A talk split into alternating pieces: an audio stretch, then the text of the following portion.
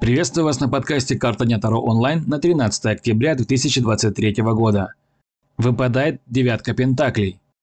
Карта говорит о том, что вас ждут сегодня приятные известия, которые оставят положительный отпечаток в судьбе. Нужно принять дары судьбы и быть благодарным за это. Этот день полон приятных событий, поэтому нужно быть решительнее в новых делах, и тогда фортуна обязательно будет на вашей стороне.